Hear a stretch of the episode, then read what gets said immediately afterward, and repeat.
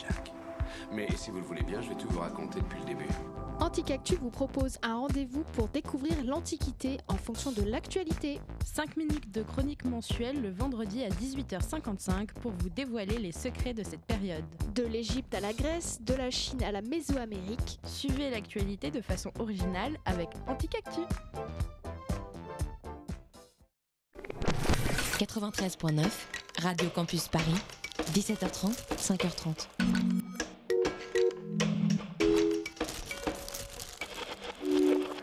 Une. Il, il est 20h01, c'est l'heure d'externe. Down to business. I got my wild cherry diet Pepsi, and uh, I got my blackjack gum here, and I got that feeling. Mm, yeah, that familiar feeling that something rank is going down out there. Oui, non, non, vous vous trompez pas, il s'agit bien d'une apostrophe. hein. Voilà, je m'adresse à vous, chers spectateurs. Don't ever feed him after midnight. She's alive! Alive! Ready to party! I'm sorry, Dave. I'm afraid I can't do that. I'm a man! Well, nobody's perfect. Hi Mark, hi Lisa, hi Tonia. Bienvenue dans la room d'extérieur nuit, la backroom de Tommy Wiseau. Ce soir, il sera question d'apparition de la Vierge Marie, mais aussi d'êtres amphibiens. Nous débattrons de la forme de l'eau et de l'odeur comparée des adolescents américains, norvégiens et français. Extérieur nuit, c'est parti.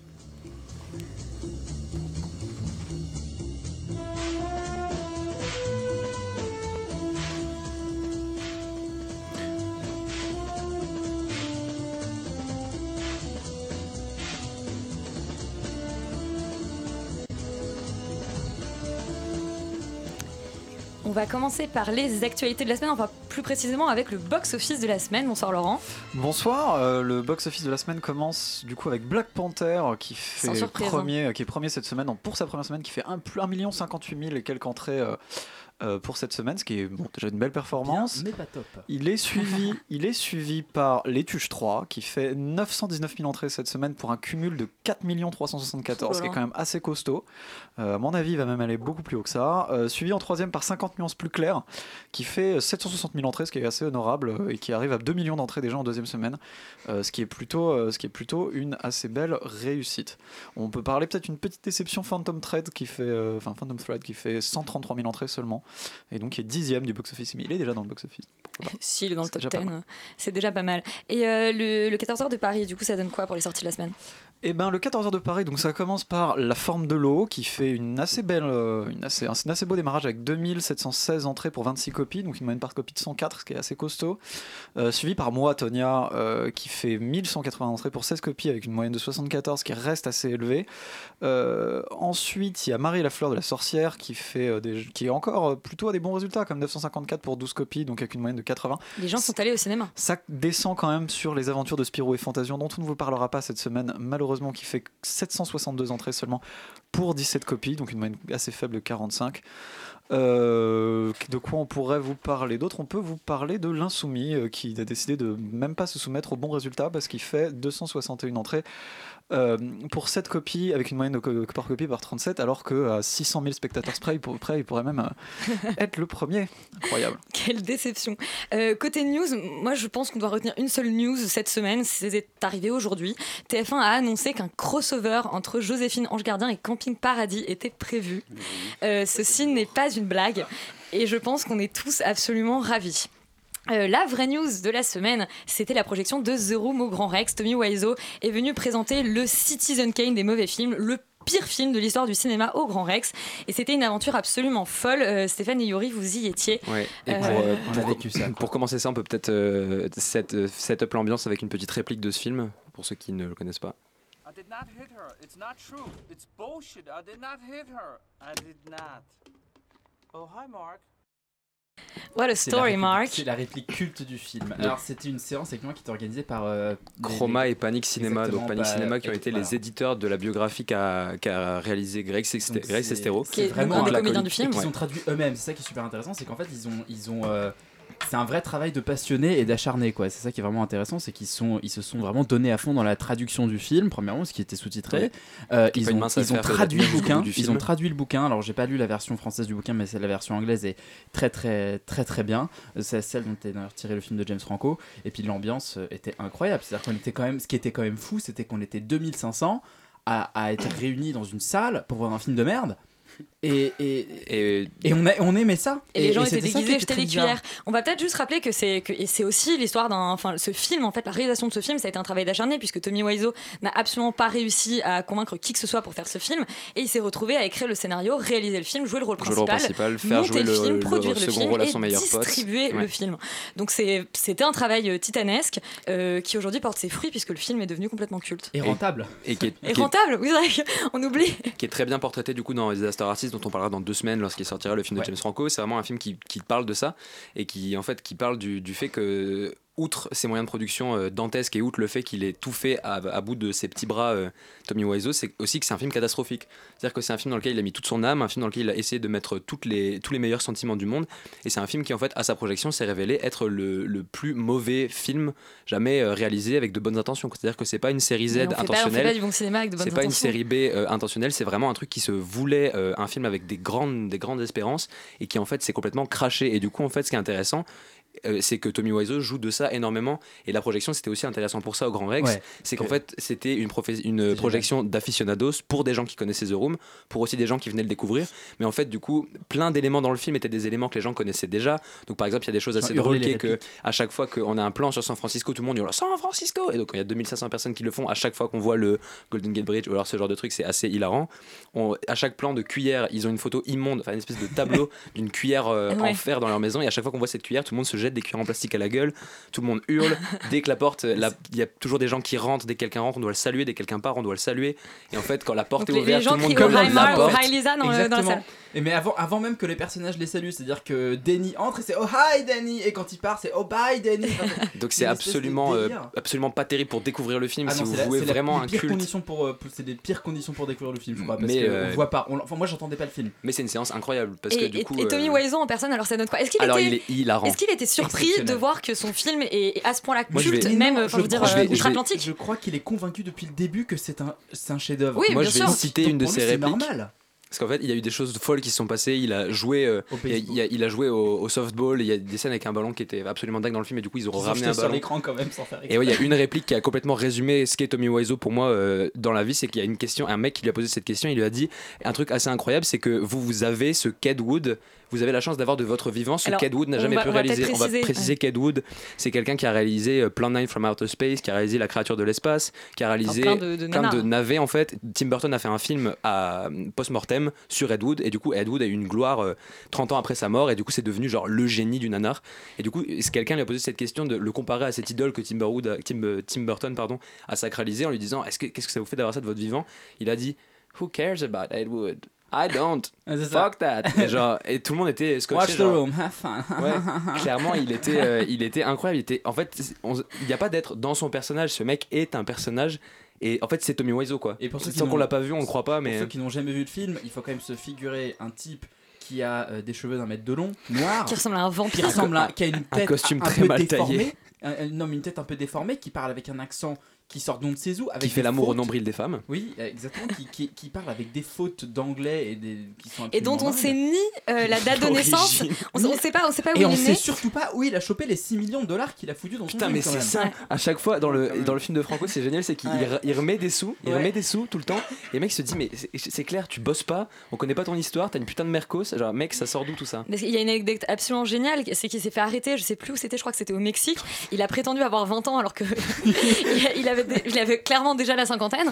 Euh, et c'est toujours pas Ah, clair, il a d'ailleurs loin. absolument pas changé depuis The Room qui a quand même été tourné en 2003. Ouais, c'est- Et la c'est- grosse, grosse, grosse nouvelle que nous on n'a pas pu, euh, on n'a pas pu y aller parce qu'on avait euh, extérieur nuit la semaine dernière, mais il y avait la projection de Best Friends aussi, le nouveau film de Greg Sestero et Tommy Wiseau sur apparemment un vampire qui revient hanter son meilleur pote qui l'avait trompé parce que l'histoire de The Room c'est que c'est un triangle amoureux et la Lisa, la petite copine de Tommy et du coup de, de com- comment il s'appelle dans le film j'ai oublié. Johnny. Johnny.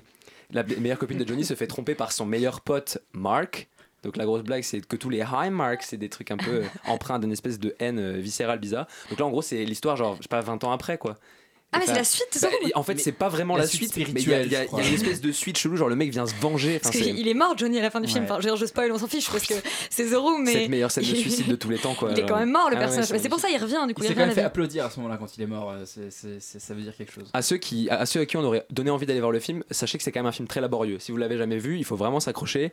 Et beaucoup des gens avec qui on le regarde pour la première fois se disent Mais pourquoi vous vous infligez ça? En, tout qu'il y a cas, moi j'en suis à ma le troisième fois et je compte recommencer. Tu surfes sur les peurs, Stéphane. Ah c'est complètement. Les gens doivent aller voir The Room. Mais c'est un Bon, film frissonnant. On, on va comment on va terminer par parler de enfin, vraiment de cinéma Vous ce soir. Vous l'avez vu? On est, on est, euh, Vous on est ce jamais soir vu avec FGKO. Et, et franchement, et- parler de voyoucratie. et oui, bonsoir. donne, euh, du coup, bonsoir, euh, bonsoir. Kevin Sena et Fabrice Garçon, vous êtes là pour nous parler de, de Voyou Crassi, mais coup, vous on avez vous a jamais vu The Room The Room. Bah grave, Ah, de me dire ouais. ouais, euh, tiens, euh, comment il a fait son premier film, euh, peut-être Mais- que ça peut me rassurer euh, par rapport au mien.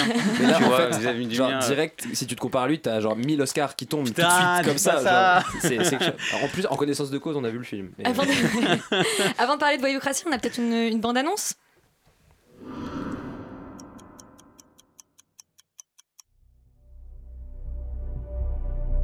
Moi, c'est trop tard, j'ai passé la limite, ça y est.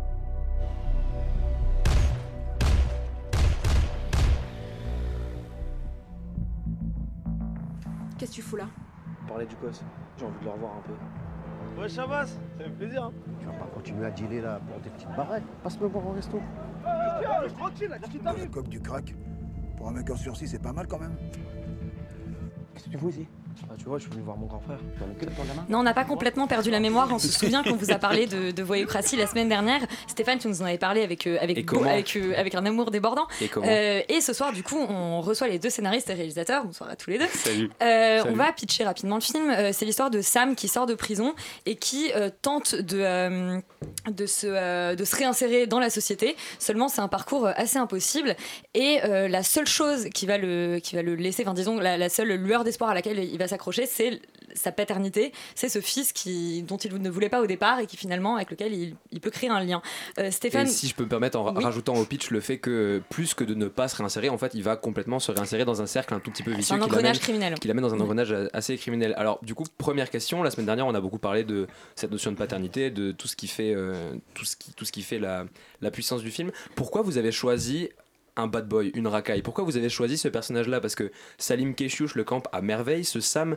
Et en fait, tout le long du film, on, on- enfin, je sais, moi, j'avais, j'ai pas du tout le même background que, que ce Sam que vous dépeignez. En fait, pourquoi avoir choisi ce, por- ce, ce point de vue-là et pas le point de vue de quelqu'un qui serait euh, un tout petit peu plus distant au problème Pa- ou... Parce qu'effectivement, c'est vrai que c'est un personnage avec lequel euh, c'est. En fait, on, a de l'empathie pour lui, alors qu'au début, on se dit quand même que ça va être assez compliqué. C'est un personnage, quand même, qu'on voit faire des choses assez. euh, Enfin, très très limites pendant le film, notamment, je pense à des scènes de harcèlement de rue. Enfin, c'est un personnage qui est difficilement sympathique. Vous réussissez à le, à le rendre sympathique. Pourquoi, pourquoi ce héros, Bah, ouais Bah oui, c'est vrai que quand on a commencé ce projet, euh, ça nous paraissait euh, plus intéressant de, de- de- justement d'aller vers un personnage comme ça, euh, un petit peu euh, complexe, et de se dire jusqu'à quel point on pourrait l'amener à la limite de l'empathie. Et, et bon, faut rappeler qu'à la base c'est un, court métrage, donc on n'avait pas les mêmes attentes et les mêmes exigences que sur un long. Donc finalement, on se disait. euh, c'est pas comme sur un long où il faut absolument euh, tenir le spectateur pendant une heure et demie. On se disait voilà, on va s'intéresser à, ce type-là. Et malgré le fait que, euh, voilà, il, fait des, des choses pas très recommandables, on arriverait quand même à s'identifier à lui dans euh, certains recoins de sa personnalité. Et, mais c'est vrai que d'ailleurs, on est, on est avec lui depuis le début. Ça commence, enfin, le, le- une des premières scènes, c'est euh, c'est un moment où il est devant. euh, comment on appelle ça d'ailleurs? Un Des- conseiller de réinsertion Oui, un Ouais. conseil de réinsertion. ouais. Et on, on a euh, beaucoup de personnages comme ça qui, qui expliquent euh, face caméra, euh, euh, euh, bah, leur, enfin, leur, pas vraiment leur envie, plutôt leur, pas, leur, leur non-envie en fait de, Ouais. de se réinsérer. Et, et lui, déjà, il se détache du lot, je trouve, dès le départ. Ouais, complètement. euh, enfin, Peut-être tu avais quelque chose à ajouter. Oui, non, mais sur le euh, choix du comédien, sur le choix en du fait. comédien, Ah, ouais. sur le choix du comédien ben, En fait, ça a été un coup de cœur artistique, euh, Salim. On l'a rencontré via euh, Pierre Abou, euh, qui joue dans le film, qui joue Ali, le, frère d'Abbas. Mm. Et, Qui- euh, et on cherchait un comédien pour jouer Sam à l'époque. Et euh, en rentrant de tournage, euh, Pierre nous dit euh, Ouais, j'ai rencontré un, un mec chambé euh, sur, sur un film d'Arcadie. euh, Rencontrez-le, euh, il peut être intéressant. Et c'est vrai que Salim, en, en le voyant dans des films ou, ou ne serait-ce qu'en photo, on le trouvait trop beau gosse, tu vois. Et on s'est Ouais. dit, ouais, mais ça va pas le faire, euh, le mec, il est beau gosse. euh. Et final, on le rencontre. Et euh, là, on discute avec lui, on s'entend hyper bien, et on se dit putain, le mec est chambé. euh, ça peut être notre Sam au final, Ouais. tu vois, mais- si on lui rase la tête et tout, peut-être qu'il peut donner un truc un peu, un peu fort, tu vois. Et puis une des raisons aussi, c'est que euh, il a un vécu qu'on ne connaissait pas avant de le rencontrer. Ouais. Qui faisait qu'il pouvait apporter euh, quelque chose en plus au personnage. C'est- c'est-à-dire que euh, il a grandi euh, en banlieue euh, lyonnaise à Vaux-en-Velin. Et du coup il avait été amené à, rencontrer des personnes et lui-même avait vécu certaines choses qui pouvaient apporter au film. Et ça c'est- très important. C'est-à-dire que c'était pas juste ah il est sympa il a une bonne gueule il nous a vraiment convaincu qu'il il, il donnerait quelque chose en plus au personnage et euh, je trouve qu'il l'a il l'a très bien montré dans le Vous film. avez du coup adapté le personnage par rapport à celui que vous avez dans votre court métrage ou est-ce que vraiment le truc s'est fait hyper naturellement Vous l'avez un peu écrit ensemble, façonné ensemble euh, Bah, c'est sûr lui, que je veux de toute façon, on a fait le court métrage avec Salim. Ah oui, qui était déjà avec Salim. Ouais, ouais, c'était déjà euh, à la base, c'était pour le court métrage Salim. Et euh, et c'est vrai qu'on a adapté avec lui le personnage. Lui, il a apporté beaucoup de choses à, à, à Sam. Et, euh, et euh, je voulais dire un truc, je sais plus. Bah, c'est la- c'est- c'est- non, mais c'est- vrai qu'on l'a on l'a façonné avec lui, c'est-à-dire qu'il y avait Salim, voilà, propose énormément de choses. C'est un acteur euh, qui improvise beaucoup et nous on aime ça parce que sur un tournage, voilà, on avait un texte, on avait un scénario, mais on avait envie d'être surpris, c'est-à-dire de voir des choses et vraiment de se dire waouh, il se passe quelque chose et pas de se dire ouais, c'est- bien ce qu'on a écrit, tu vois. On, on avait cette envie d'être surpris et comme Salim a cette capacité à proposer, à proposer, et bah euh, c'était génial pour nous. Après, des fois, il y avait des, des propositions où il disait non, tu vois, là, il- des fois, parfois, il manquait de, de, de violence. Je pense notamment à la scène euh, où il se fait arrêter par les flics. Il l'a joué un petit peu, non, les gars, machin. On lui disait, euh, euh, quand je regarde à la télé, je vois des, des reportages où je vois des mecs, la réaction qu'ils ont, là, t'es dix fois en dessous. Donc, tu penses à la, fais- la scène où quand il revient déjà et qu'il se fait choper, il jette son sachet. et par terre. qui se fait et Ouais, qu'il insulte après, les il est dans dans, la la voiture, voiture. tu sais. Oui. Lui, il, a, il, il avait un rapport presque normal. Et je lui disais non, là, il faut que t'en fasses dix fois plus Ouais, ouais. que ce qui est possible pour que on sente que ouais, ton personnage, euh, euh, il a aucune limite. Et, et donc, il nous disait ok, c'est bon, vas-y, j'ai compris. Et là, il y allait Et là, à il lâchait tout. Et dans le film, c'est vrai qu'on voit Donc qu'il- c'était un échange, ouais, vraiment de, pro- ses quoi. propositions Mais et de nos attentes. Il, il- il est, il est excellent. Il avait des, euh, des espèces de trucs qu'il faisait avant, avant chaque prise, euh, des petits rituels, tu vois, de comédien. Il se mettait à l'écart, il faisait des petits trucs comme ça, là. Et, euh, et, euh, Des trucs comme ça, donc c'est se taper euh, les. ouais, soit les- il se tapait euh, sur la poitrine, soit il fermait les yeux hyper fort, et après quand il t'ouvrait les yeux, le mec il avait C'était- plus c'était le le même regard, tu ouais. vois. Il se touchait les yeux et je lui disais mais qu'est-ce que tu fais? Il fait je fais venir l'émotion dans mes yeux. Mais non. si si c'est Ouais, vrai. il a Très chamanique en fait, comme. euh, comme Euh, jeu, ouais, il a, C'est il sa a- façon de faire. Voilà, il a, génial. il a une façon de, de rentrer dans les personnages assez, assez cool quoi. J'aurais une question sur les conditions de production du film qu'on- que l'on sait enfin, qui a été tourné sur un certain nombre d'années de manière assez étalée avec des périodes de tournage assez courtes. Donc déjà, est-ce que vous pourriez revenir un peu sur cette expérience-là La deuxième question, c'était dans quelle mesure est-ce que bah, ce long tournage assez non conventionnel finalement que vous avez euh, euh, voilà, un peu pas du tout tourné comme un long métrage classique, est-ce que ça a influencé premièrement votre écriture? Est-ce que vous avez changé le scénario en cours de route? Est-ce que euh, vous avez fait évoluer des personnages d'une différente manière? Est-ce que finalement cette fa- façon de fabriquer le film euh, a fait influer sur le, sur le contenu du film euh, en fin de compte? Alors complètement. mais là où ça a le plus influencé, je dirais, c'est sur le temps, parce que c'est vrai qu'au départ, on avait écrit un scénario où on avait mis plein de choses, tout ce qu'on avait envie sans se, sans se limiter. Et puis, euh, donc, il y a eu plusieurs sessions de tournage. On a commencé en, tou- en tournant euh, entre nous avec euh, voilà, des techniciens. C'était vraiment en condition de court-métrage. Personne n'était payé. Les acteurs venaient. Voilà, on avait tous envie de faire un truc. Et puis, on a fait voilà, une autre session, une, une deuxième, puis une troisième. Et c'est vraiment à la troisième session que c'est devenu dans un contexte de, de- de long métrage avec une prod qui s'est greffée. On a eu un peu de financement, mais vraiment très peu comparé à, à une production normale.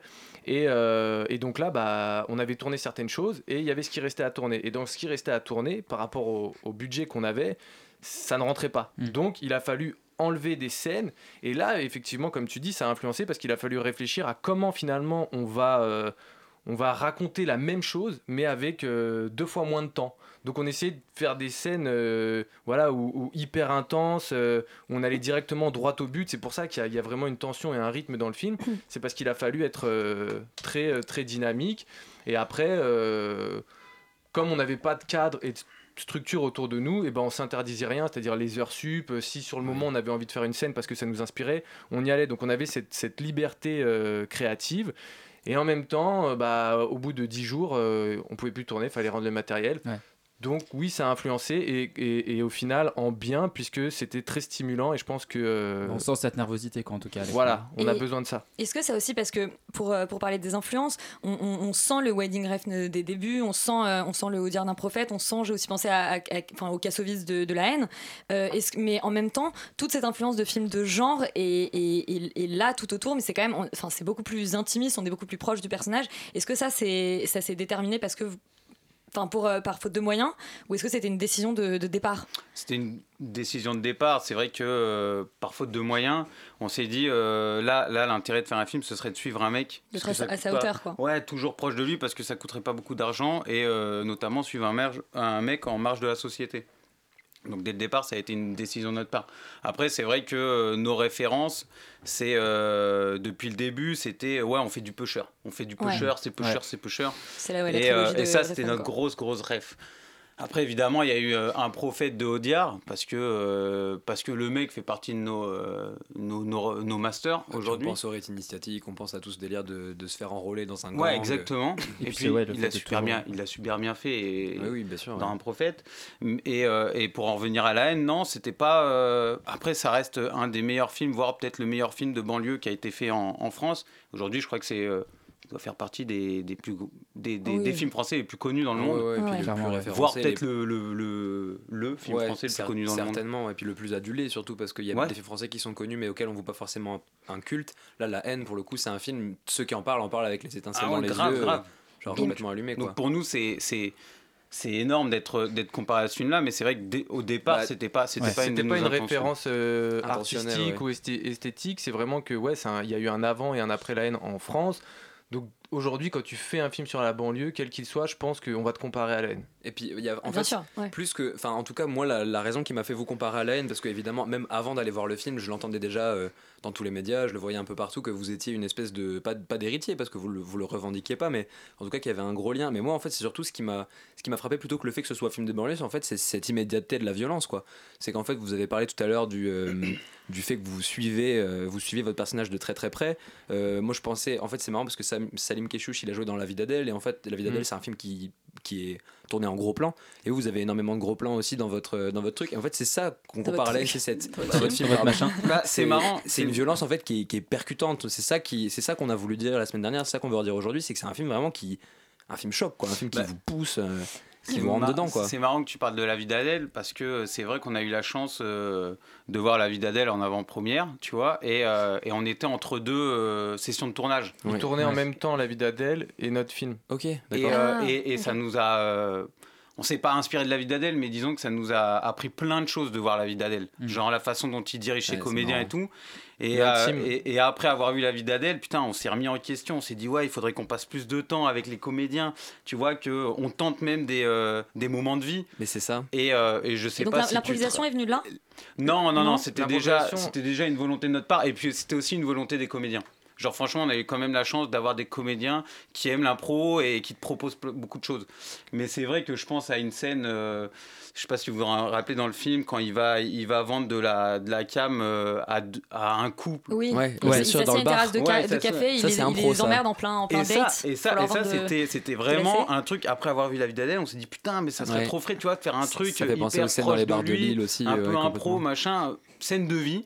Et, euh, et je pense à cette scène-là qui, qui reflète, euh, qui reflète bien euh, notre façon de penser à l'époque. Puis juste toutes les scènes où il se cuisine, il se cuisine le crack, euh, Ouais. ou, il- enfin ou alors euh, quand il Scène quand, vie, se dispute avec ça, bah, c'est des scènes de Dans sa la vie de Stéphane. C'est- Bah, moi Non, je, non, me- mais- je fais ça tous les Ouais, mais matins gars, c'est- jus d'orange et crack, hein, réveillez-vous quoi. C'était la, la, la volonté de départ, c'était c'était faire une nouvelle proposition dans ce, dans ce genre de film, voilà, les films de banlieue, de gangsters, mais avec un regard nouveau, justement euh, très, euh, très intime comme ça, très proche du personnage, dans, dans, dans, dans sa vie, euh, dans des moments de vie, parce que euh, quand on voit des films de gangsters comme Le Parrain, Hit, tout ça, on met en valeur Ouais. des types, Des euh, badass, voilà, des parrains, des, des, des bad La guys. pègre, quoi. Et et- et on- il y a une espèce comme ça d'apologie du voyou très euh, théâtrale. Et nous, on voulait bah, faire euh, l'extrême opposé, c'est-à-dire euh, c'est des, c'est des mecs comme euh, toi et moi, sauf que bon, euh, leur métier, entre guillemets, il est, euh, il est illégal. Mais sinon, on va les, on va les aborder comme un film d'auteur euh, intimiste. Puis ouais, dans vos références, on pense à De Palma. Il y a,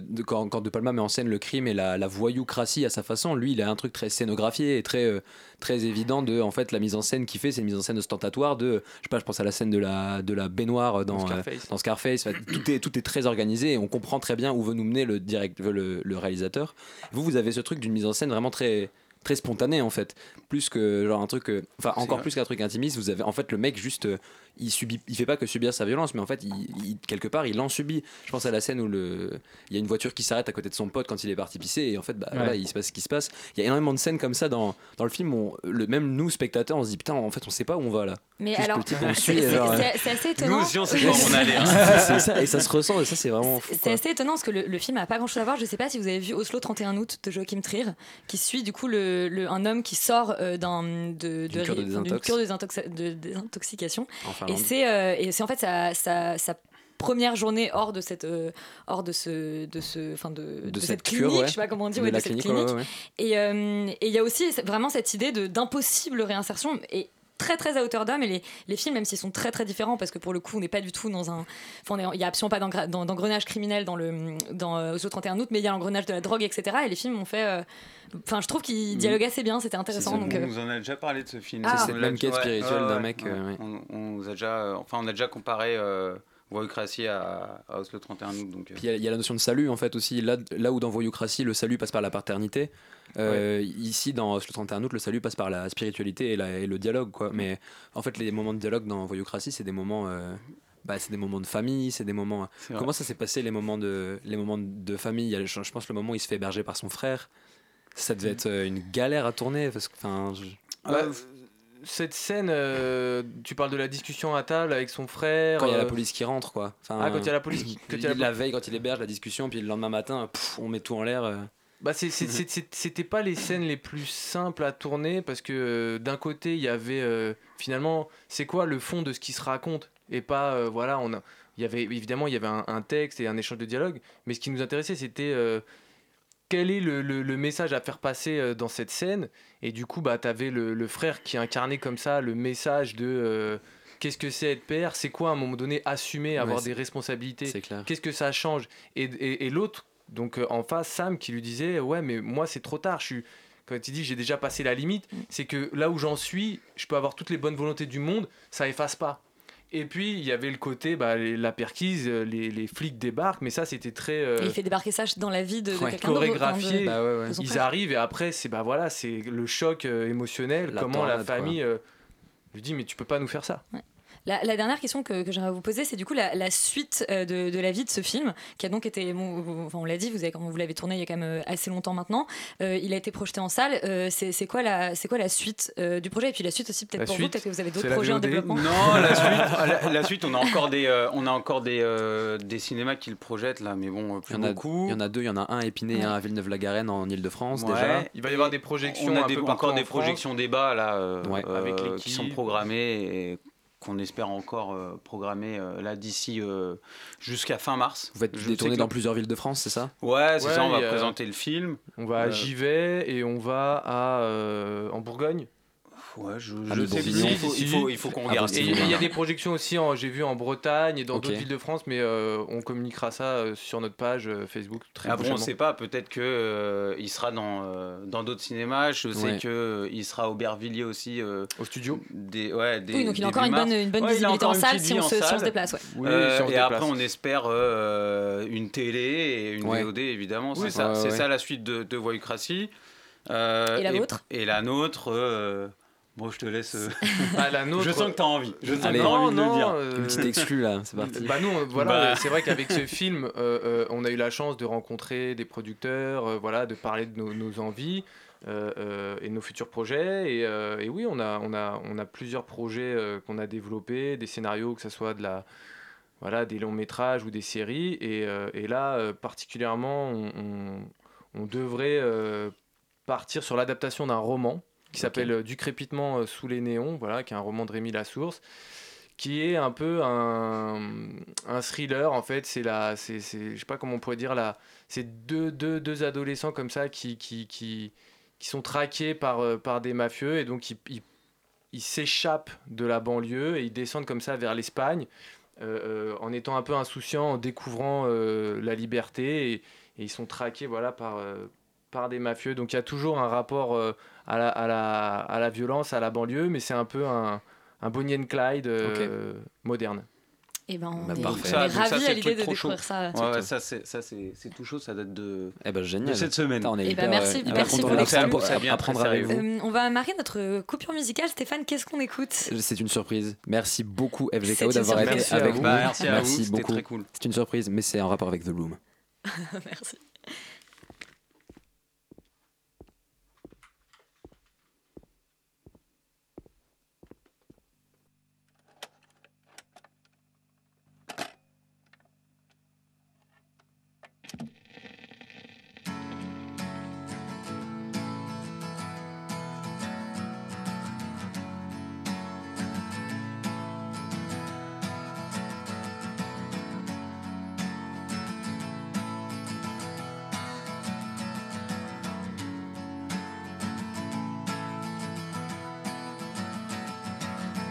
Today is gonna be the day that they're gonna throw it back to you.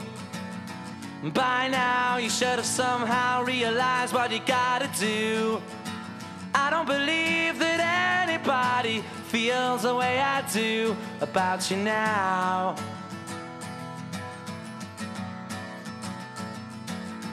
Backbeat, the word is on the street that the fire in your heart is out. I'm sure you've heard it all before, but you never really had a doubt. I don't believe that anybody feels the way I do about you now.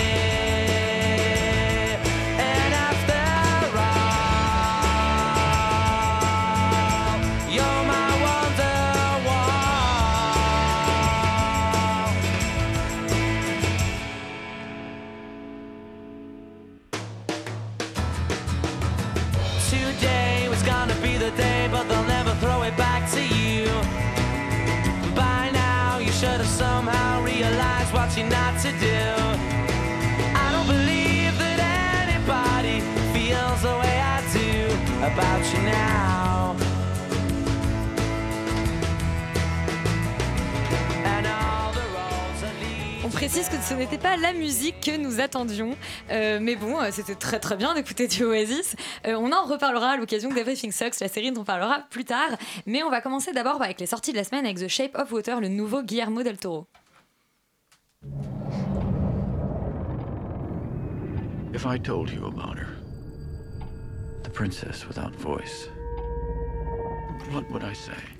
Guillermo del Toro nous raconte donc dans La forme de l'eau, puisque c'est le titre en VF, hein, euh, l'histoire de d'Elisa qui pendant la guerre froide, donc c'est une, une femme qui est muette, elle travaille comme agent d'entretien dans un laboratoire et découvre qu'on y cache des choses et notamment un homme amphibien, Yori.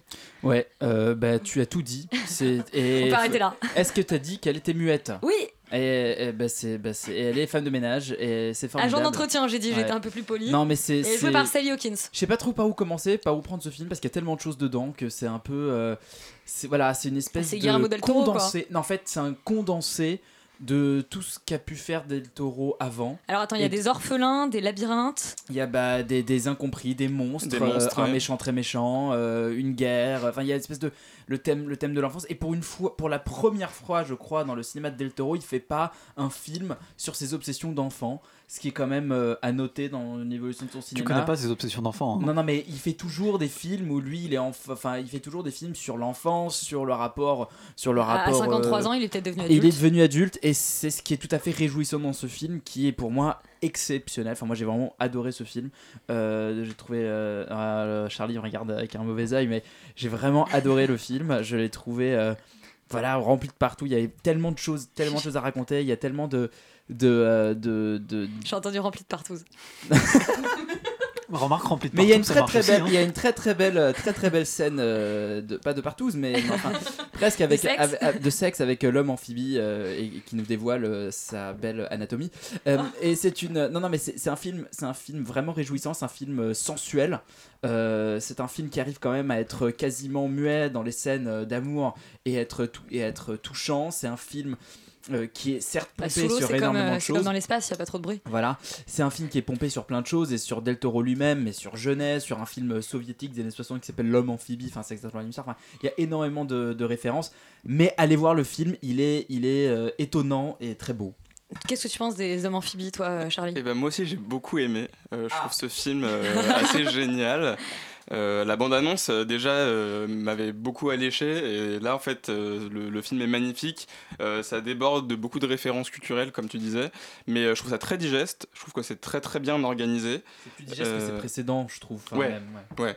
Et on retrouve la créature amphibie qu'il y avait dans Hellboy. Exactement, c'est- un peu la même chose sauf que là elle ne parle pas. J'ai beaucoup aimé même des personnages qui, qui sont un peu euh, qui, auraient pu être caricaturales mais qui sont bien faits comme les, les Russes euh, qui, qui, qui, qui Le- fourrent un peu dans leur code secret mais c'est drôle mais en même temps ils perdent pas leur crédibilité. Enfin, Mais en fait, tout est génial parce que c'est en même temps, c'est les Russes, c'est des Russes de cinéma, c'est pas des Russes de vraie vie et tout, tout se mélange quoi. C'est très. Donc vous le recommandez absolument. Absolument, ouais. Et euh, donc euh, tout ce film qui parle du, du désir comme quelque chose qui te revigore et qui te soigne, euh, je trouve ça, je trouve ça magnifique. C'est élégant, c'est beau. Même même les scènes de sexe sont pas, euh, sont pas gratuites, sont pas, sont pas nulles. C'est génial. oui. Alors, on, va, par- on va parler d'un film qui est moins élégant, et, mais tout autant gracieux, puisque c'est l'histoire d'une patineuse artistique, euh, Tonya Harding, euh, qui est donc une patineuse amé- euh, américaine qui, pendant les JO de 94, a été soupçonnée d'avoir planifié avec euh, son mari et son entraîneur le cassage de genoux de sa rivale principale. Euh, on écoute la bande-annonce. C'est moi, Tonya.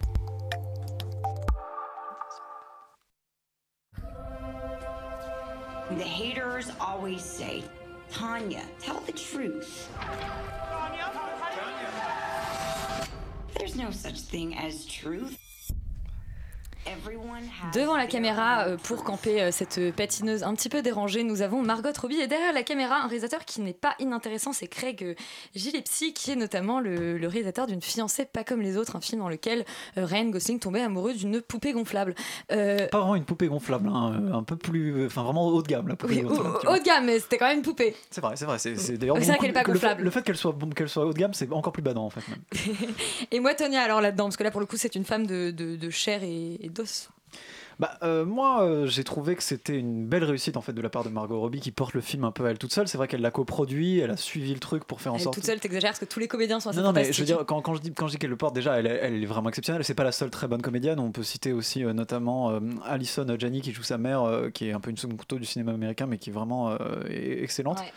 Euh, Il y a aussi une galerie de personnages qui sont assez incroyables, euh, qui, qui sont très bien portés par les excellents acteurs. C'est vraiment, euh, c'est vraiment un peu un film d'acteur en fait. J'ai l'impression, je trouve que ça transparaît. Et d'ailleurs, oui, parce que c'est elle qui a produit le film et qui l'a tenu à bout de bras, je crois, pendant des années pour pouvoir vraiment le produire. Elle a- ça a été assez compliqué. Au-delà de ça, c'est vrai que c'est assez intéressant sur, euh, d'un point de vue social, en fait, l'espèce de, de- de- de critique sociale qu'il y a derrière, euh, notamment euh, dans le milieu du patinage artistique. Le, parce que le gros problème de Tony Harding, c'est que C'est qu'elle une vient pas du milieu que les autres. C'est une grosse redneck et que normalement, quand on est une grosse redneck, on fait pas du patinage artistique.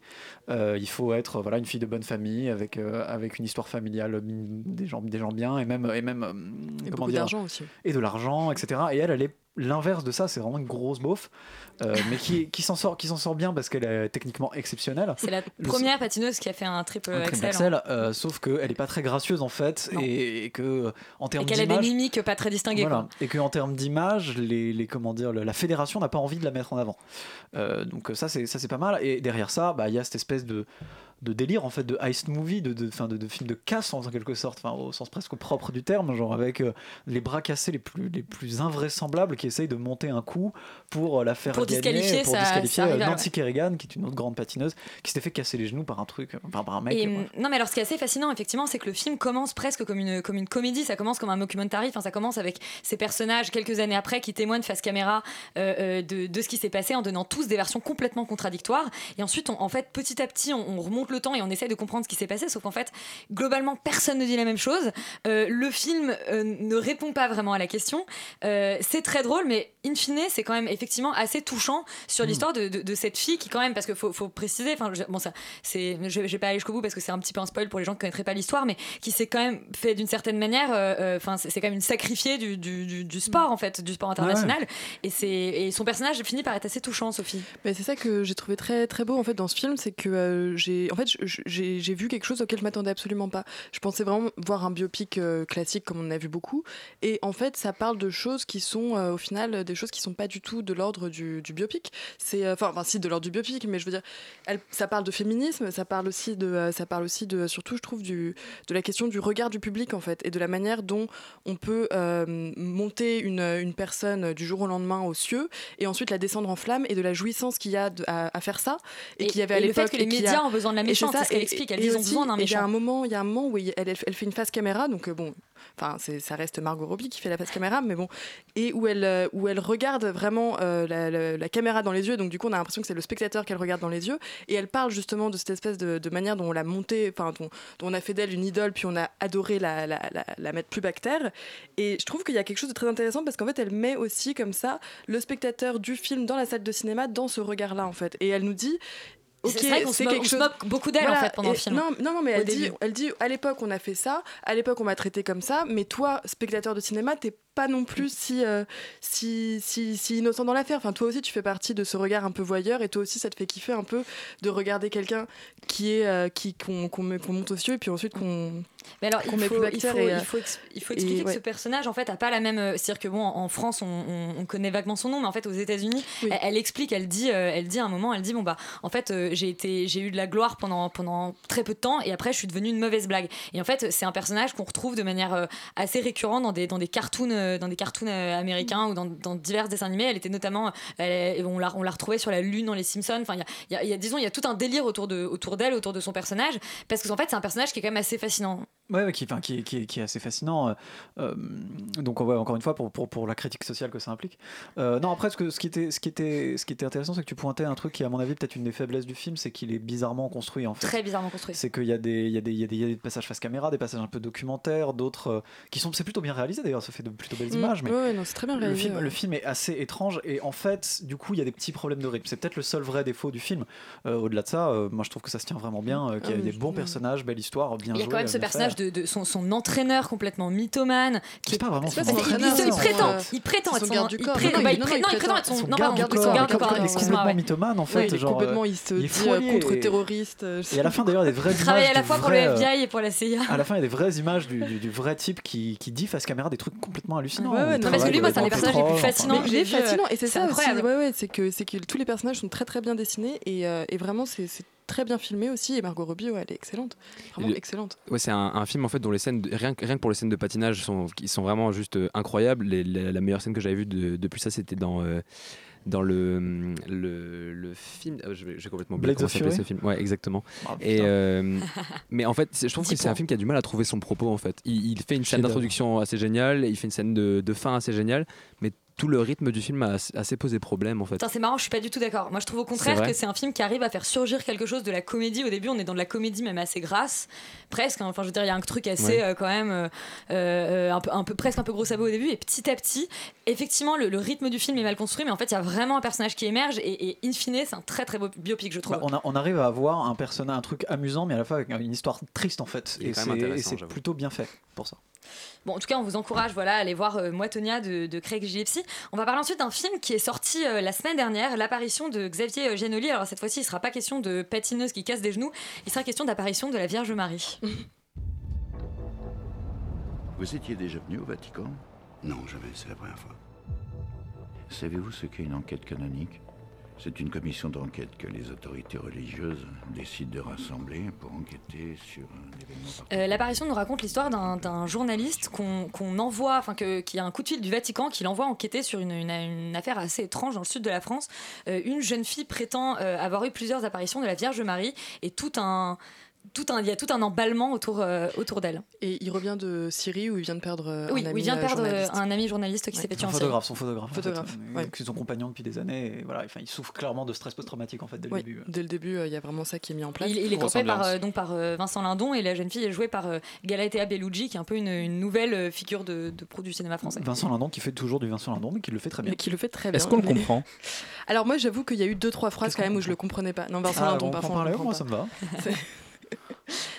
Non mais oui, c'est euh, un, un très beau film, l'apparition. Enfin, je, je trouve que c'est vraiment un film qui est, euh, qui est euh, un film rare, qui arrive en fait à, à- à créer une relation à la fois ambiguë et à la fois très, très belle et tout en, en- en finesse entre Vincent Lindon, enfin le, personnage de Vincent Lindon qui est donc, qu'on imagine avoir bien 55 ans, et cette jeune fille qui a Qui en a à peine 18. 18, ouais, c'est ça.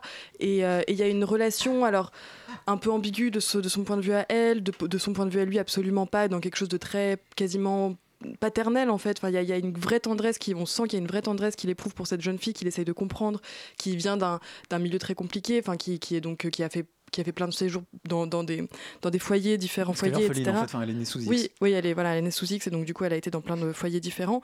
Et, euh, et cette relation de, de Vincent Lindon à cette à cette jeune fille est vraiment euh, j'ai rarement vu une relation comme ça mise au cinéma. Et, euh, et je l'ai trouvée vraiment très très très très difficile à aborder et vraiment très réussie. Et c'est et c'est vraiment le gros point fort pour moi de ce film. Et et aussi la manière dont est abordée la, la question de, bon, du, de la religion, du mysticisme, mais aussi vraiment la, enfin, oui, la question de, de, de, de ce... Enfin, tout est effleuré et rien n'est... Enfin, je veux dire, non, c'est pas exactement que tout est effleuré, mais qu'il y a beaucoup de choses qui sont... Qui sont Le film ne proposées. tranche pas? Non, il y a beaucoup de choses qui sont proposées, il y a beaucoup d'éléments qui sont... Il y a, donc, il y a les enfants du foyer, qu'est-ce que c'est qu'être né sous X, il y a la question de la religion, du mysticisme, il y a, il y a cette relation entre Lindon et cette fille.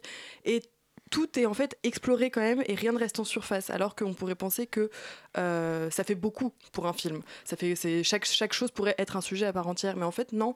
Et il arrive vraiment à faire ça enfin donc du coup c'est vraiment un très très beau film qui a seulement pour moi une fin vraiment ratée justement sur sur la question de la religion aussi où où je- il réussissait jusque-là à être dans quelque chose de, de- sur une frontière intéressante et, euh, et la fin pour moi est vraiment vraiment Parce qu'à la, à la ratée. fin c'est tranché Laurent Ah, bah non c'est pas tranché À la, à la fin, c'est quand même assez tranché. Moi, je suis, trouve. moi, je suis assez d'accord avec toi. Je trouve que le film est vraiment, vraiment réussi. Enfin, plus- plutôt réussi.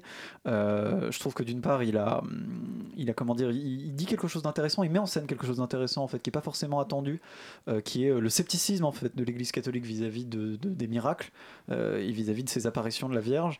Euh, il y a une vraie méfiance euh, qui est mise en place. Et donc c'est pour ça qu'il diligente une enquête euh, et euh, qui, qui est vraiment mise en parallèle avec un fanatisme dérangeant en fait de la part des pèlerins qui eux, euh, eux, ça, eux ont vraiment envie, enfin meurent d'envie que ce Ouais. soit vrai et, et ont une espèce de rapport de, de groupie presque assez euh, proche de l'idolâtrie, assez, assez étrange euh, quand Mais on, un, on un peu presque comme un stuff movie en fait. T'as envie que ce soit vrai. C'est les snuff snuff movies, tu sais. Ah oui, oui, je, je sais pas si les, dans les snuff movies on voit la Vierge, je pense qu'on s'emmerderait beaucoup si c'était le cas. Bon, il y a beaucoup de vierges qui meurent dans les stuff movies. Hein. Ah, écoute, j'en vois pas assez manifestement, je sais pas quoi en penser. Non, mais je veux dire des Euh, vierges dans un autre sens, pas la Vierge Marie. D'accord, d'accord. Je pense qu'on avait compris. Je crois aussi. essayé de montrer de manière relativement subtile que j'étais un petit peu gêné par ça. Euh, du coup, euh, du coup, euh, du coup, voilà. Du coup, ça, toute ça- la pièce ça, est gênée. Ça c'est très, très bien mis en scène. Vraiment, ça c'est très bien mis en scène et c'est assez crédible. Euh, et donc ça marche, ça marche plutôt bien, d'autant que c'est un bon film en fait d'enquête. Faut quand même pas oublier que c'est un film d'enquête où il y a un mystère, où il y a des fausses pistes qui sont un peu mises en place, où il y a pas mal de choses qui sont, qui sont comme tu disais explorées. Mais je trouve qu'elles sont plutôt bien fouillées aussi parce que ça rentre dans le cadre de cette enquête. Euh, et moi, je suis pas du tout d'accord avec toi parce que je trouve que la fin est bien faite parce qu'elle donne une réponse et que c'est ce dont, on- enfin, c'est ce qu'on veut quand on regarde le film parce que c'est un film d'enquête et on a quand même envie d'avoir une réponse. Euh, après, non, le seul vrai problème du film, euh, c'est que ça tombe dans les, dans les écueils des films français, voilà, d'auteurs un peu avec des plans un peu éthérés qui servent pas forcément à grand chose. Ça dure 2h20. Bon, euh, c'est c'est un peu boursouflé, ça se regarde un peu. On aurait préféré que ce soit un petit peu plus ramassé, un petit peu plus tendu.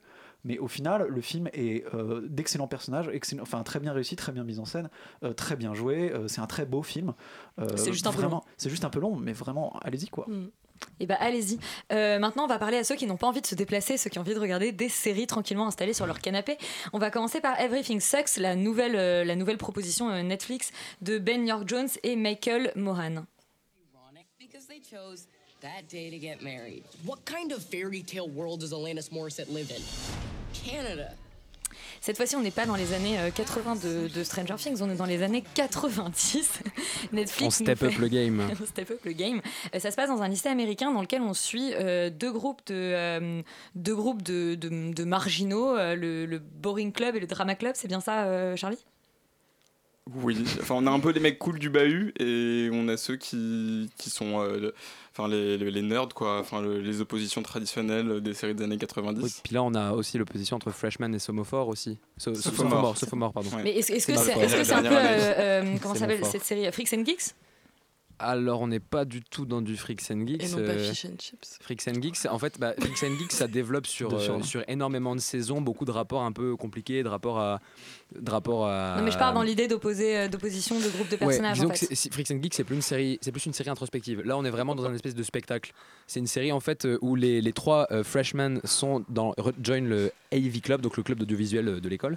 Et en fait, ils vont essayer de s'intégrer. Ils ont une espèce de, de, de plateau télé. En fait, et ce qui est génial, c'est qu'en fait, ils sont, ils sont au lycée de-.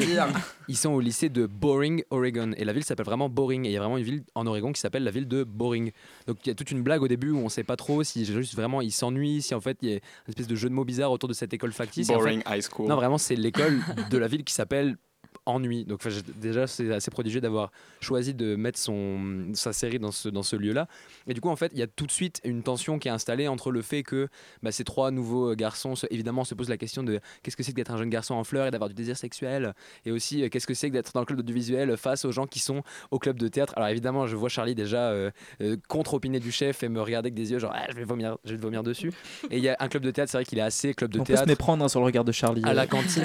Genre, il y a une scène à la cantine où d'un coup, une personne se lève et crie, et en fait, on se rend compte que c'est une représentation d'Oncle Vania de Tchekhov. On sait pas pourquoi ils ont choisi Oncle Vania, parce que c'est une pièce qui n'a aucun lien avec euh, le. Peut-être parce qu'elle est boring, en fait, je pense que c'est ça. Peut-être l'idée. Tchekhov a lui-même trouvé que c'était boring, du coup, on se dit, allez hop, ça passe. Et en- au final, l'idée, c'est que le club, cette rivalité un petit peu euh, manichéenne entre le club d'audiovisuel et le club de théâtre finit par se résoudre. Je, je peux pas faire autrement que de prendre un. Ne me regarde pas comme ça. Continue. Me regarde pas. les spectateurs, Chers- les chers auditeurs, ils voient vous pas, ne le voient pas voyez pas. Charlie. Mais c'est de la Hein contre-critique. et, et en fait, du coup, ça se résume un truc que je trouve assez intéressant, c'est qu'ils décident de faire un film ensemble. Moi, ce qui m'a plu dans cette série-là, c'est que même si le propos pitché comme ça peut paraître un tout petit peu euh, sommaire et peut, peut paraître un petit peu euh, euh, fade, en fait, ils, ils arrivent à Boring. dépasser leur sujet. Et on dépasse ce truc de boring, on dépasse le truc des, des, attentes sexuelles, on dépasse en fait le truc du club de théâtre et de l'audiovisuel. En fait, on part sur un truc un petit peu plus, euh, un petit peu plus fun en fait. T'as pas trouvé ça fun, toi, Charlie? Bah écoute, moi j'étais né en 92 et j'étais content, ah ouais, j'étais content d'être passé à côté de, de, de Gracie et de Art Like à vif, mais non, c'est le retour du, du fantôme des Noëls passés. Euh, donc euh, j'ai trouvé que c'était un espèce de drama euh, sans intérêt et pas très très drôle euh, qui se passe dans les années 90, donc encore le syndrome euh, Stranger Things où on essaie de nous vendre une autre époque où c'était mieux avant. Et, euh, et Et tout comme son, trop stylé. c'est ça. Et tout comme son nom l'indique, je trouve que everything sucks dans cette série. C'était mieux avant, je vois pas le problème. euh, et en fait, euh, le comment dire, euh, j'ai pas trop compris. Genre, en fait, le fait que ce soit les années 90, ça excuse pas la médiocrité. Alors, est-ce qu'ils ont essayé de, enfin, tu reprends des codes des séries pas géniales, mais t'es obligé d'apporter quelque chose. En fait, tu peux pas juste te contenter de faire du copier-coller, et de te dire, bon bah c'était pas génial parce que c'était comme ça dans les il y années avait des super 90. séries Mais... dans les années 90, ouais, hein. mais justement, le problème, le problème c'est que ça fait référence à pas forcément les bonnes. Surtout, il y avait Oasis euh, Wonderwall. C'est pour ça qu'on vous l'a passé tout à l'heure. Hein il y avait surtout Oasis Wonderwall. Enfin, genre, Ah oui, oui, utilisent une énième Bah, fois cette chanson. Du coup, moi j'ai regardé le premier épisode et ensuite j'ai regardé la suite en zappant de scène en scène et je me suis arrêté à la pièce de théâtre avec les aliens parce que c'était pas possible. Et euh, mais du coup, j'ai d'autres séries et d'autres films qui sont cool si vous aimez les années 90 et qui pour le coup ont vraiment été dans les de The Room, 90. en fait. Si vous aimez les aliens et les romances niaiseuses, vous avez Roswell, euh, la première saison, pas le reste parce que c'est c'est nul, euh, qui est euh, qui était vraiment euh, qui est mignon, qui est un peu le, le Twilight de de quand de, de là-bas, mais mais euh, franchement c'est mieux, c'est du c'est coup, toujours j'espère. mieux. Peu dans c'est- Twilight, hein. C'est c'est beaucoup mieux que Still a Twilight. better love story than Twilight. Euh, sinon, vous avez aussi Totally Fucked Up, qui est pas une série mais qui est un film de Greg Araki, euh, qui parle de, de la jeunesse, encore une fois, mais de la jeunesse homosexuelle et des questions qu'elle se pose, qui est très bien foutu, que je trouve assez euh, frais et énergique. Euh, et si- sinon, la série des années 90 sur les jeunes paumés qui sont pas comme les autres, ça reste Daria, la série d'animation de MTV, qui est quand même un petit bijou. On sait pas comment on est arrivé à Jersey MTV. Shore, mais, euh, mais non, mais à l'époque, MTV c'était cool. C'est toujours très très cool, MTV. Euh, ouh, oui, Teen Wolf, c'est vrai, j'avais oublié. Une œuvre qui se passe dans la ville euh, des- de la colline du Bacon. Donc, c'est- un peu moins boring. On est en train de reperdre Elisabeth, vite, vite, vite, vite, vite. Changeons de sujet. Donc voilà, pas de pas d'Everything Sucks, mais Daria en tout cas, euh, en veux-tu, en voilà. Et ben voilà, vous voulez voyager dans les années 90, regardez des vraies séries des années 90. Euh, maintenant, on va parler, ça, ça devient un peu une, sorte de mode. On termine avec les adaptations françaises de mhm. séries. Alors, la semaine dernière, vous on vous parlait de l'adaptation de TF1 euh, des, Bracelets Rouges. Cette semaine, on vous parle de l'adaptation de Scam. Alors là, ils ont même pas traduit le titre, ça mm, s'appelle toujours Scam. C'est sur France 2, effectivement. Scam, qui veut dire donc honte en norvégien, qui est une série, une, une teen série norvégienne. Ça veut, ça veut dire arnaque aussi en oui, effectivement. Mais cas euh, ça pourrait bah là, ça peut être critique. une arnaque. Mais ça peut, ça aussi la société des compositeurs. Et alors, euh, autant, autant, voilà, la semaine dernière, on vous expliquait que, euh, que bon, bah, l'adaptation n'était, bah, enfin, il y avait des choix d'adaptation un peu, un peu étranges. Autant là, cette semaine, on comprend pas très bien, n'est-ce pas, les bah, choix d'adaptation. Vraiment d'adaptation, quoi. Enfin, en fait, c'est une, traduction une littérale Est-ce norvégien Est-ce qu'il s'appelle genre Bjorn et Urs Non malheureusement. Non, il s'appelle. Jonas s'appelle Lucas. Non, du coup, est-ce que ce serait pas Jonas s'appelle Lucas, ouais.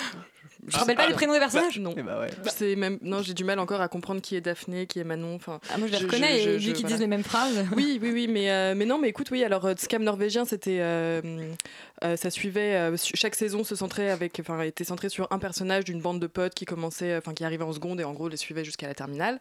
Et bon, c'était un teen, enfin une série teen, mais vraiment très très très bien faite. très proche des personnages, proche des pas d'adultes d'ailleurs quasiment ouais il y avait quasiment pas d'adultes euh, un espèce de skins dans l'idée de skins mais beaucoup moins euh, trash, et, beaucoup, plus, beaucoup plus, beaucoup plus réfléchi. Et puis il y avait vraiment des questions politiques qui entraient en compte. Enfin voilà c'était vraiment une série euh, très intéressante sur sur l'adolescence aujourd'hui. Et, surtout il y avait un processus que j'ai que je, que je, trouvais vraiment chouette qui était de diffuser en fait des petits épisodes chaque jour de la semaine qui a ensuite donné un, épisode entier le vendredi et qui était chacun une partie de, de l'épisode. Et puis il y avait les Instagram de tous les personnages qu'on pouvait euh, suivre une leur vraie vie euh, euh, hors de la série. Et donc ça, et donc voilà, donc en gros, France 2 a repris exactement le même concept. Donc il y a ces petits clips, il y a la vie hors hors l'écran de ces personnages fictifs. Mais le problème, c'est que bon, pour des gens qui débarquent et qui vont voir ce qui n'ont pas vu ce câble norvégien, je pense qu'ils vont pas se rendre compte à quel point euh, c'était génial parce que là, c'est, c'est, il manque quelque chose. Enfin, c'est vraiment, euh, c'est vraiment. Ça fait. En fait, c'est, de la web série. C'est factice, quoi. Enfin, oui. Puis il y a quand même des, enfin, des, des répliques qu'on n'y croit pas. Est-ce que ça te rappelle Alors effectivement, il y, a vraiment un truc que je trouve que bizarre, se... les personnages en fait ne se comportent pas comme des personnages bah français se comporteraient parce que tout simplement, on n'a pas, on a, en fait, on, on, est, enfin, bah la société française est un peu différente de la société norvégienne. Déjà, ils font le tri euh, sélectif. Alors ça, c'est pas du tout crédible. Non, mais déjà déjà, déjà, oui, il y a le truc du bus, par exemple, de la grosse soirée. Donc en Norvège, apparemment, bah, en, quand t'arrives en seconde, il faut faire une grosse soirée dans un bus que tu loues. Enfin, c'est vraiment un truc et tout. C'est un truc de caisse en France. C'est clap les Norvégiens, ça C'est le qui passe sur les Invalides le samedi soir à 23h avec les parents. l'enfer. Non, mais voilà, mais en France, c'est pas du tout un truc à faire. Enfin, tu fais pas ça, quoi. Enfin, je suis désolée. À moins que je connaisse vraiment Sauf si t'habites Opéra. Non, il y a, y a, mais y a, y a tout façon, enfin, moi, ça me rappelle les sombres heures, l'aberration totale qui était Skins US, l'adaptation c'était la même série, mais juste ils avaient des accents américains, les accents anglais et tous les acteurs étaient mauvais. Là, c'est à peu près la même chose. Et, là, c'est la même chose. Et je voudrais juste poser une question. Je veux dire, ok, il y a eu les grands, donc maintenant tout le monde a envie de faire du teen movie. Mais, les grands, pourquoi vous prenez des formats qui existent déjà et vous les adaptez mal c'est atroce cette adaptation. J'ai regardé les deux épisodes, j'ai failli mourir. Hein. Bah oui, non, mais c'est vraiment. C'est un mot trajet. Avertissement, ne le faites pas chez vous, c'est dangereux. Vraiment. Non, mais vraiment. Et si tu connais la famille norvégienne, t'as l'impression genre que t'as pris une mauvaise drogue et que le truc se répète mais de manière déformée. Parce que vraiment, il faut vraiment train voir de le scam norvégien. Il y a la Vierge Non, mais il faut vraiment regarder le scam original qui est vraiment bien et ce serait trop dommage de commencer par ça. Et si vous, avez vu le scam norvégien, n'allez pas voir le scam. Alors, moi, j'aime beaucoup parce que maintenant, ça devient un rituel. Donc, euh, chaque, euh, chaque semaine, on vous parle de séries pour vous encourager à en voir d'autres. Donc, c'est très bien. Euh, on vous encourage toujours à voir. Voilà, vous regardez les séries originales. Les grands. Vous infligez absolument pas les remakes et vous ne regardez pas, du coup, Briefing Sex. Vous le regardez un peu, Stéphane Vous regardez un petit peu, un petit peu vite fait pour regarder les séries. Pour vous reconnecter c'est comme, ça, en fait, comme ça qu'il faut faire. Regarder un petit peu euh, la série pas bien pour vous donner envie de regarder la série bien.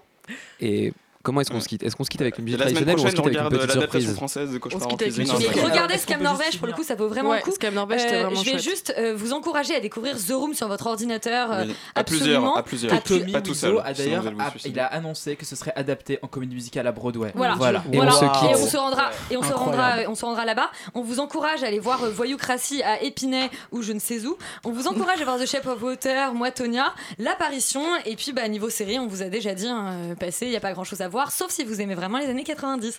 À la semaine prochaine. On a un petit cadeau pour les fans de The ah. Room pour finir.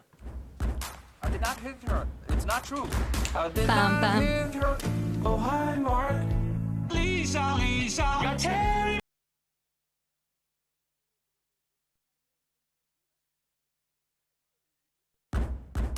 not hit her. It's not true. I did not hit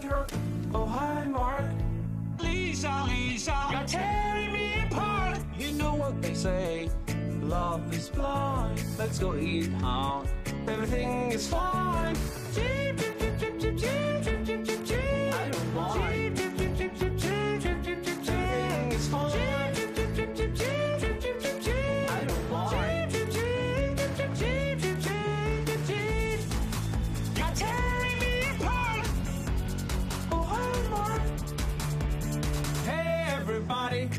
Thank you. This is a beautiful party. You invited all my friends. Hey, everybody. Let's eat cake. I have an announcement to make. I'm fed up with this world. You're just a chicken. How can you do this? You make me sick. Leave your stupid comments in your pocket. You're going to destroy Johnny. He's very sensitive. Leave your stupid comments in your pocket, son of a bitch. I did not hit her. Oh, hi, Mark. Lisa, Lisa, you're tearing me apart. You know what they say, love is blind. Let's go eat out. Everything is fine.